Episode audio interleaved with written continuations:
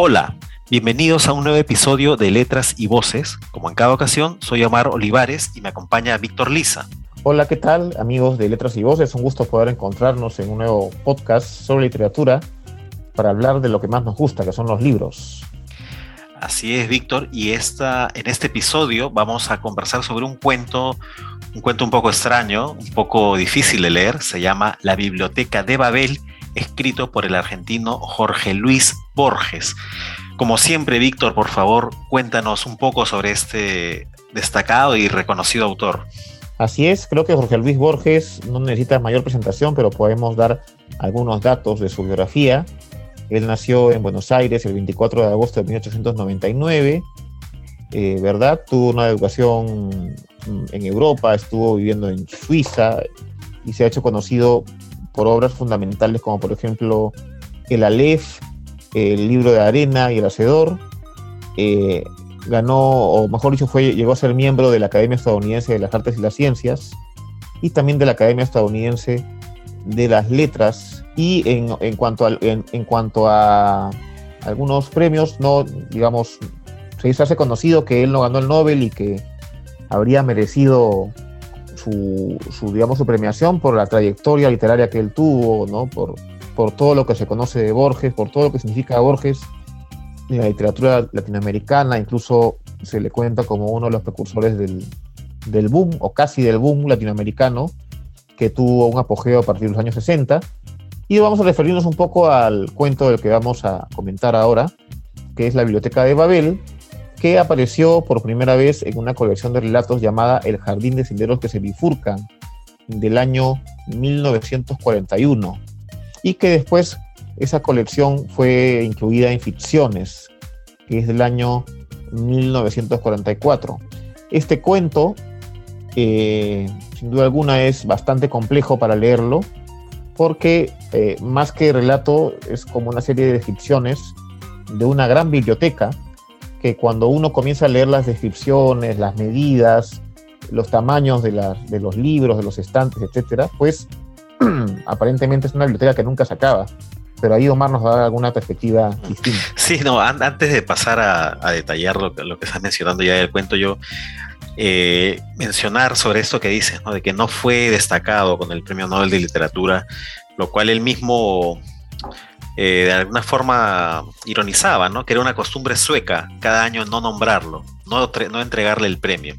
Y un poco también lo que se repetía con otro gran escritor, en este caso un escritor peruano, Mario Vargas Llosa, hasta que afortunadamente, si no me equivoco, el 2010 o el 2011 fue distinguido con el Nobel de Literatura, pero es un paréntesis a lo que comentabas. Y sobre el cuento que tú dices que vamos a hablar hoy, La Biblioteca de Babel, efectivamente es un cuento muy, muy extraño. Eh, lo he releído, leído, y eh, en cada párrafo pues este, hay que ir anotando, hay que ir llevando, es un cuento corto, creo que no tiene ni cuatro o cinco páginas, pero bastante información, bastante complejo, y me viene a la cabeza un poco lo que mencionaba ahora una escritora española que está muy en boga, que es Irene Vallejo, autora de Laberinto en un Junco, donde ella, bueno, en su libro hace una historia de un poco el, la historia de la literatura, la historia de los libros, la historia de cómo el hombre aprende y empieza a escribir, y menciona a Borges, menciona a Jorge Luis Borges y precisamente eh, menciona también este cuento, ¿no? De cuando eh, es una hubo, una intención en el pasado, en el, en, el, en, el, imperio de Egipto, de querer hacer una biblioteca total, una biblioteca que albergue todo lo que había escrito la humanidad que fue real, ¿no? Los, el faraón, creo que de la generación ya de los Ptolomeos, enviaron a sus mercaderes a diversos confines de la tierra a buscar todos los escritos que pudiesen encontrar, ir rastreando ¿no? en todos los pueblos que llegaban cuáles eran las, las historias o digamos los libros que estaban en, en, ese momento en uso y querían siempre comprarlos o contrabandearlos para tenerlos albergados en la biblioteca, de, en este caso de Alejandría. Y es un poco lo que hace, creo yo, como comentábamos también antes de, antes de grabar este episodio de Letras y Voces con Víctor, lo que rescata Jorge Luis Borges en este cuento, ¿no? Él describe una biblioteca que se supone que abarca todo lo que está escrito por la bueno, vamos a decir que es la humanidad, aunque no me queda claro realmente después de leerlo si se refiere a la humanidad en sí, pero eh, está lleno de volúmenes, eh, hay una, cada volumen tiene un número exacto de páginas, cada página un número exacto de renglones, cada renglón un número exacto de palabras, entonces eh, cada libro contiene exactamente el mismo número de caracteres, de palabras, de letras, de puntos, pero no necesariamente son palabras eh, legibles en algún idioma conocido, Pueden ser simple y llanamente sucesiones aleatorias de letras, de signos, de puntos, de comas, una tras otra, sin necesidad de que tengan algún sentido, pero basta que quizá en el libro o en ese volumen en particular haya una frase legible, entendible, para que de por sí merezca estar en ese gran laberinto que en realidad es lo que describe en la biblioteca de Babel Jorge Luis Borges. Así es, es eh, un lugar que, como tú dices, se presta en parte a la confusión. El nombre de por sí del cuento llama la atención cuando habla de Babel. Babel, hay que recordar, es la famosa ciudad de la historia bíblica, donde señala que la humanidad quiso construir una, torre, ¿no? Para llegar hasta el cielo, ¿no? Y tener poder.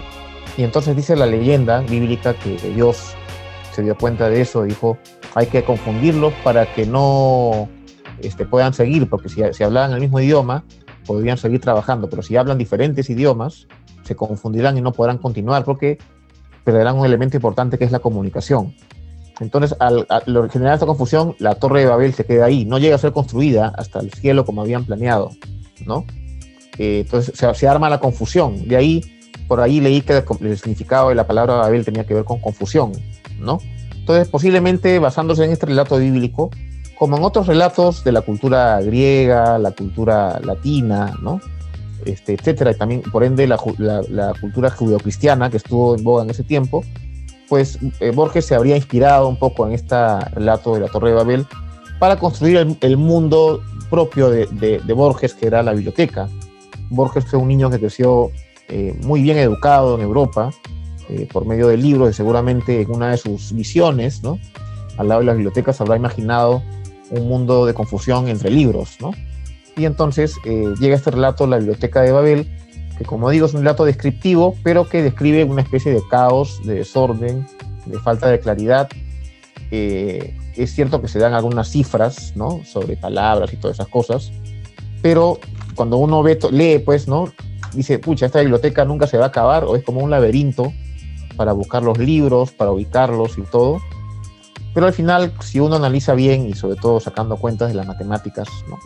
se da cuenta que sí, es una gran biblioteca, pero que la confusión se arma en torno a, cómo, incluso cómo lo escribe es medio confuso. ¿no?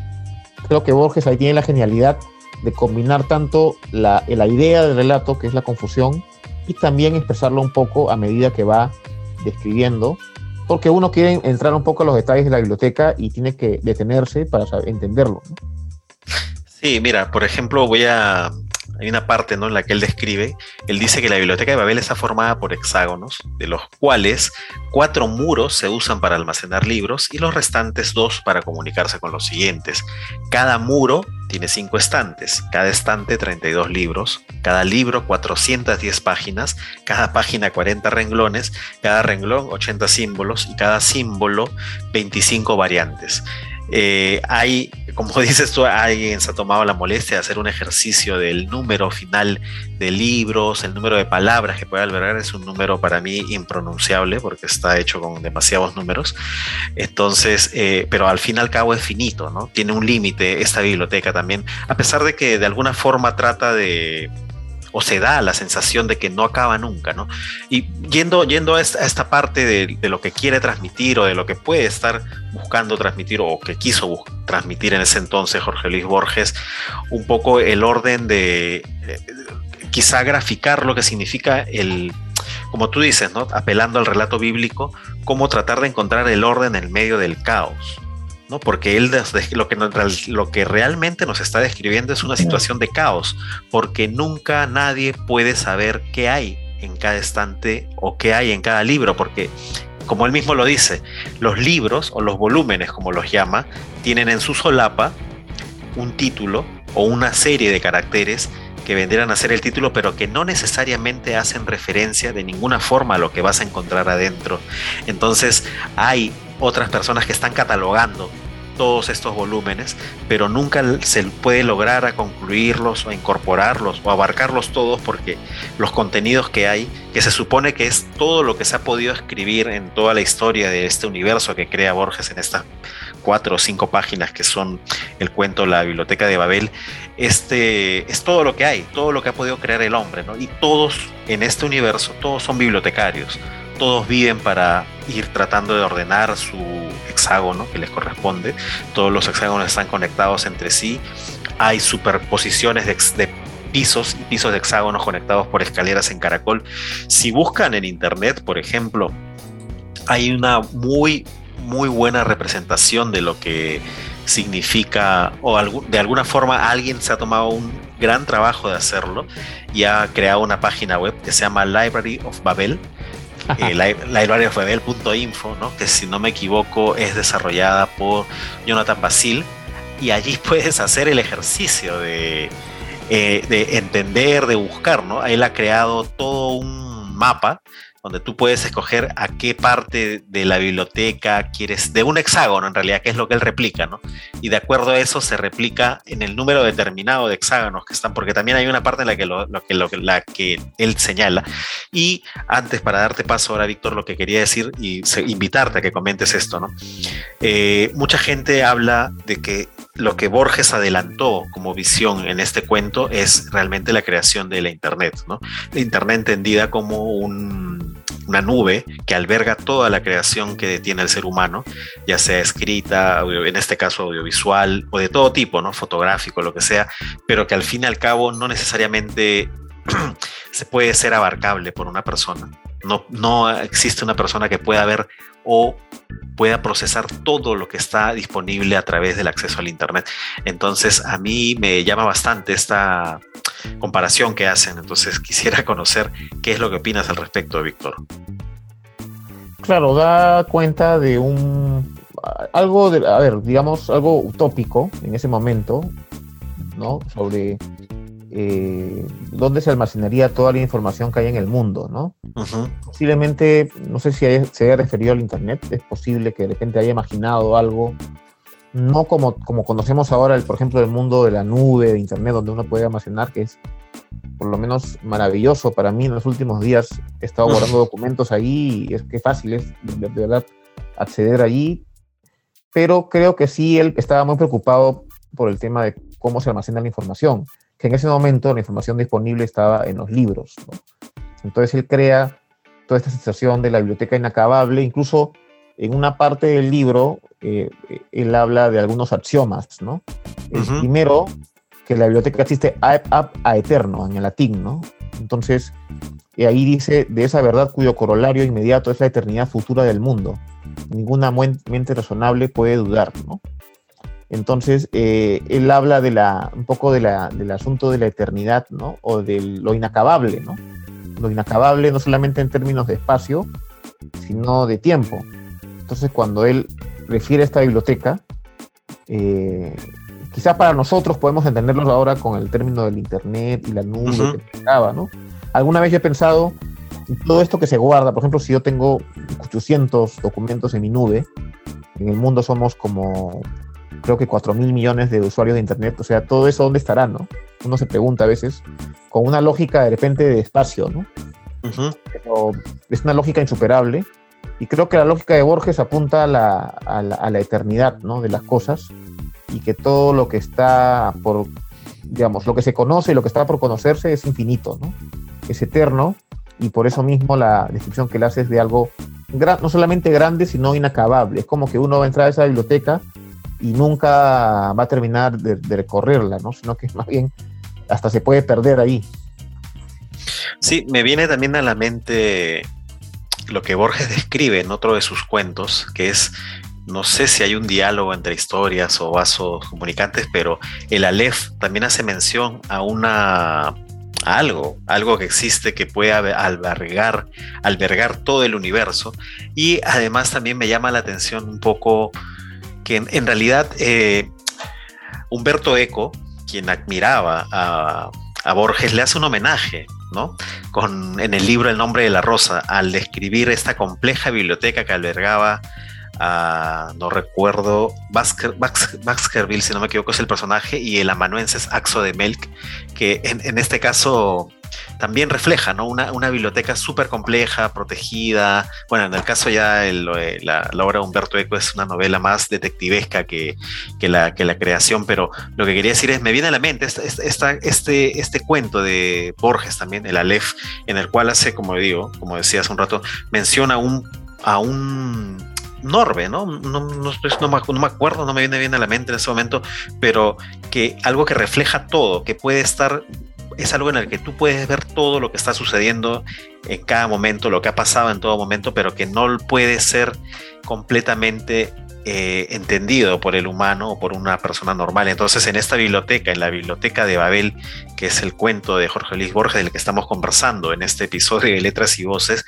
efectivamente también pasa pasa por ello, como tú mencionabas, ¿no? No, no se puede lograr entender, no se puede lograr conocer todo, es muy eh, inmensa la cantidad de cosas que hay, entonces yo, el mismo escritor, lo, eh, bueno, quien narra el cuento, ¿no? Está diciendo que está en sus últimos, probablemente meses de vida, ha dedicado su vida entera a buscar catálogos, a buscar partes o tratar de entender la biblioteca, pero siente también que su vida no, el paso de su vida no logró hacer esta misión. Entonces a mí me deja ahí bastante, de verdad, bastantes dudas sobre el texto en sí, ¿no? No es un cuento a la usanza de lo que uno puede entender, ¿no? De un inicio, nudo, desenlace. Esta es una esto me parece más una especie de reflexión o ensayo filosófico sobre eh, la vida, la capacidad mental del hombre, eh, la capacidad de nuestra vida o el peso que tiene el breve tiempo que permanecemos realmente sobre la Tierra y lo que en ese periodo podemos entender o comprender de la inmensidad del universo, ¿no? Pero eso, bueno, son apreciaciones personales que no sé si tú las compartes o quizá tienes otros pareceres, Víctor, sobre este cuento La Biblioteca de Babel de Jorge Luis Borges. Sí, justo hay un dato sobre la Biblioteca de Babel que es interesante porque eh, Borges en el prólogo al libro Ficciones, donde aparece el cuento eh, La Biblioteca de Babel, él escribió un ensayo titulado La Biblioteca Total, que fue publicado en la revista Sur, una, emblemática revista cultural argentina, en el año 1939, dos años antes de la publicación de este cuento en la colección El, Jardín de Senderos que se bifurcan, en el número 59, ¿no? Y ahí Borges reflexiona sobre lo que es la biblioteca infinita, ¿no? Eh, ahí habla un poco de un cuento eh, del alemán Kurt Laswitz que se llama La Biblioteca Universal, ¿no? Y otras obras de autores como Lewis Carroll y Theodore Wolf que hablan en ese sentido de, ese tipo de idea, ¿no? Entonces creo que Borges, en primer lugar, eh, hay que tener un poco el, el, asunto de su tiempo, ¿no? En su tiempo, ¿cuál era la máxima fuente de conocimiento? Era un libro, ¿no? Y para él mucho más, que él creció entre libros y todo eso. Entonces él creo que se refiere, hablando de este ensayo, es, es, que se refiere al conocimiento infinito, ¿no? Entonces se refiere un poco a esta capacidad de que ese conocimiento nunca se acaba, es cierto, y que siempre va a estar ahí, que uno nunca termina de encontrar el conocimiento de alguna forma. Me parece que esta es un poco la, la idea que maneja en este relato de la biblioteca de Babel, y que al mismo tiempo es eterno, ¿no? Es eterno en el sentido de que uno se va a perder en esa biblioteca y no va a terminar nunca. Como en realidad lo que pasa en la vida, o sea, en la vida uno tiene, hasta la gente que tiene grandes bibliotecas, no creo que pueda leer todos los libros que tiene, ¿no? O sea, claro. En biblioteca sí, todavía mucho más. Claro, yo, yo, yo igual creo que tiene que ver mucho este cuento, tiene bastante dilación con hallar o tratar de darle un orden al caos, ¿no? A, esto que llaman en realidad la, creación divina, que una, entidad divina superior, Dios como la denominan algunas personas, en medio del caos hizo, creó una armonía, ¿no? que es la vida, las estructuras que existen. Entonces, eh, porque hay, algo que me llama mucho la atención de esto, de lo que tú mencionabas, los axiomas, y el, el segundo axioma lo que dice es, bueno, lo voy a leer, El número de símbolos ortográficos usados en los libros es de 25, incluyendo el espacio, la coma y el punto. Los libros de Babel están compuestos a partir de combinaciones aleatorias de estos signos, agotando todas las posibles combinaciones, cuyo número es inimaginablemente grande, pero no, infinito. Esto demuestra la naturaleza caótica e informe de todos los libros, por cada palabra que esté escrita puede haber palabras inconexas, frases incoherentes que formen lenguas menos incoherentes.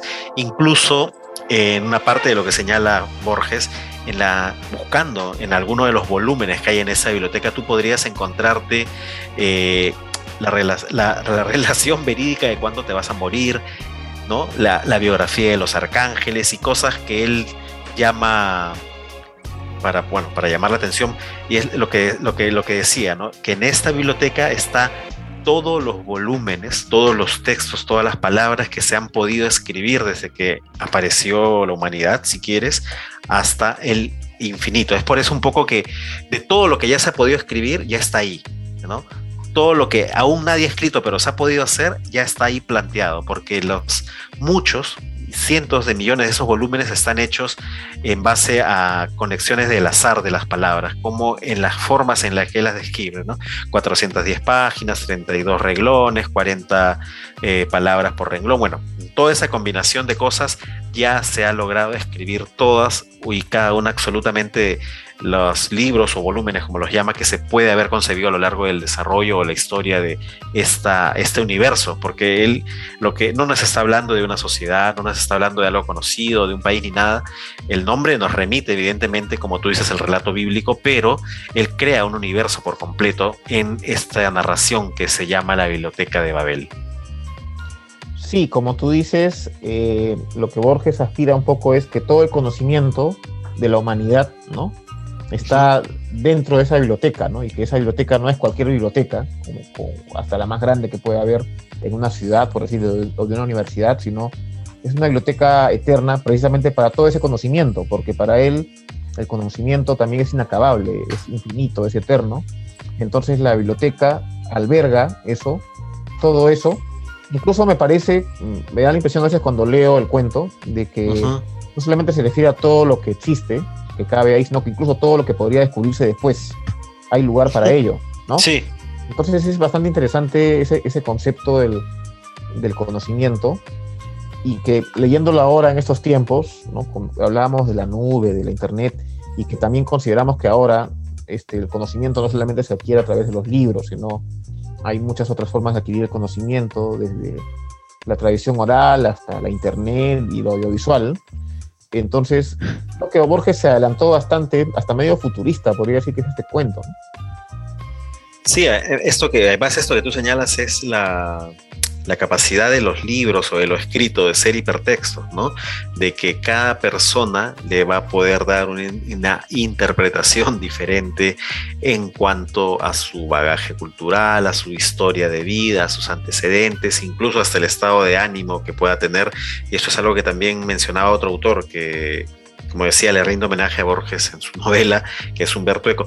Pero sí, volviendo a lo, que tú señalas, efectivamente podríamos estar hablando también de una visión futurista, ¿no? De una biblioteca, claro, Borges no pudo quizá imaginarla, el desarrollo o concepción de lo que es hoy día el ciberespacio o la Internet, pero albergó en su mente una creación que pudiese albergar toda la, todo lo que puede el, ser humano escribir o plasmar en ideas. ¿no?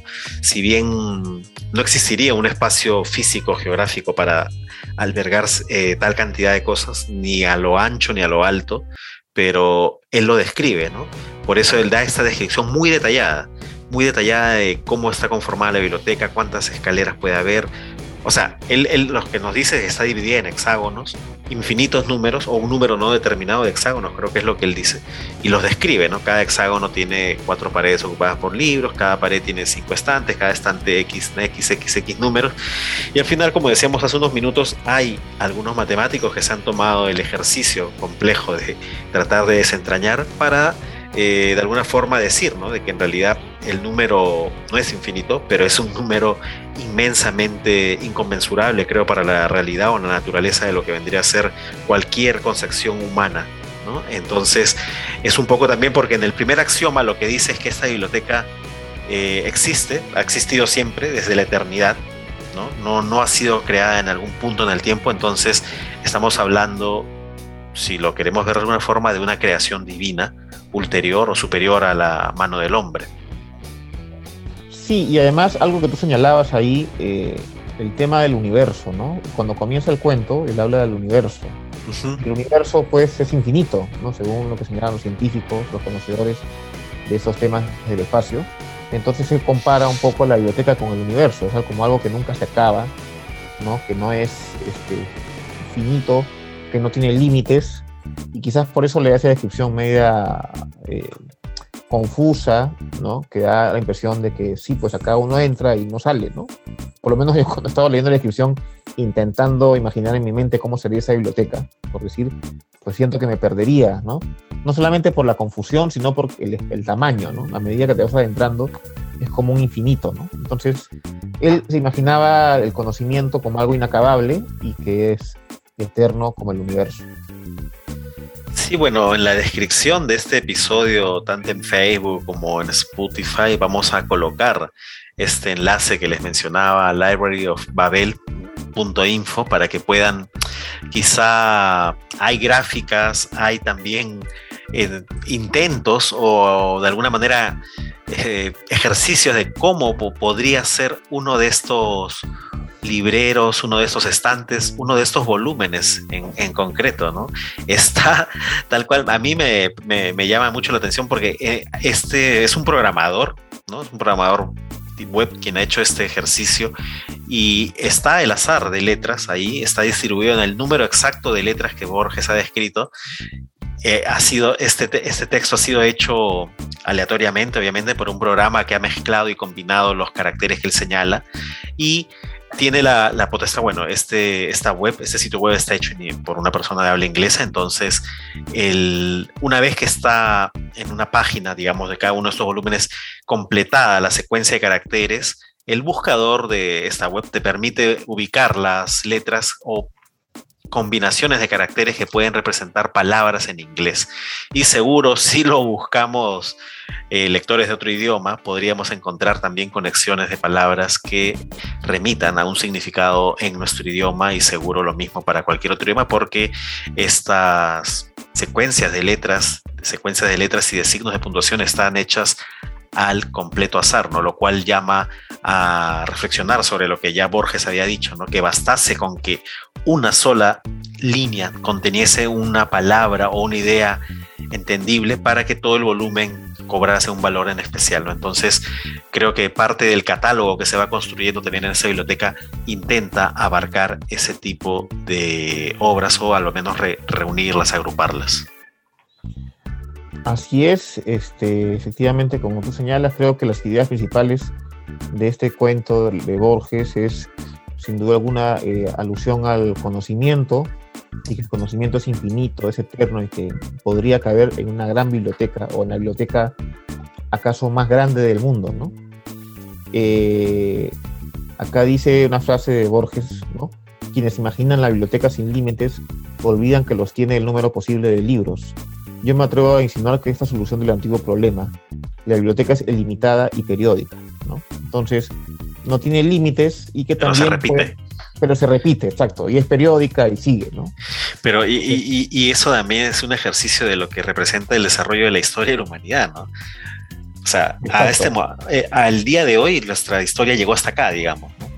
Es infinito, porque no sabe, pero no claro, o sea, no sabemos en qué momento va a acabar, pero si quieres hacer un corte, por decirte, terminó hoy, y seguro va a haber episodios de la historia que se van a repetir, y bueno, en fin, es, es, es eh, no quiero extenderme yo más en este cuento, los invitamos a leer el cuento La Biblioteca de Babel, escrita por el autor argentino Jorge Luis Borges. Este es un episodio nuevo de su podcast sobre literatura letras y voces. Entonces, para, bueno, hoy día hemos hablado sobre este cuento, yo los invito a leerlo, es un cuento bastante, para mí ha sido bastante complejo, bastante enredado. Hay que leerlo con todos los sentidos realmente descansados y hay que leerlo varias veces. ¿eh? Hay que tenerse el tiempo de anotarlo. Es un cuento corto, como les decía, creo que no excede las cuatro o cinco carillas, pero todo lo que va a dispararles al, leerlo es bastante complejo y demasiada información probablemente para procesarla en una sola lectura. Los invito a seguir escuchándonos siempre en Letras y Voces en nuestras redes sociales. Estamos en las principales plataformas de distribución de podcasts y de contenidos similares a este. Yo me despido hasta acá. Soy Omar Olivares. Los, los esperamos en una nueva edición y los dejo con mi compañero Víctor Lisa para que haga su cierre, por favor, Víctor. Así es, ha sido un gusto poder compartir en esta, en esta jornada eh, los comentarios sobre el cuento de la Biblioteca de Babel del gran Jorge Luis Borges. Nos encontramos en otra oportunidad y ya saben que estamos atentos a sus sugerencias sobre libros, cuentos que podamos comentar. Así que estamos atentos a sus sugerencias. Muchas gracias, hasta otra ocasión. Muchas gracias también. Hasta vernos pronto. Chao.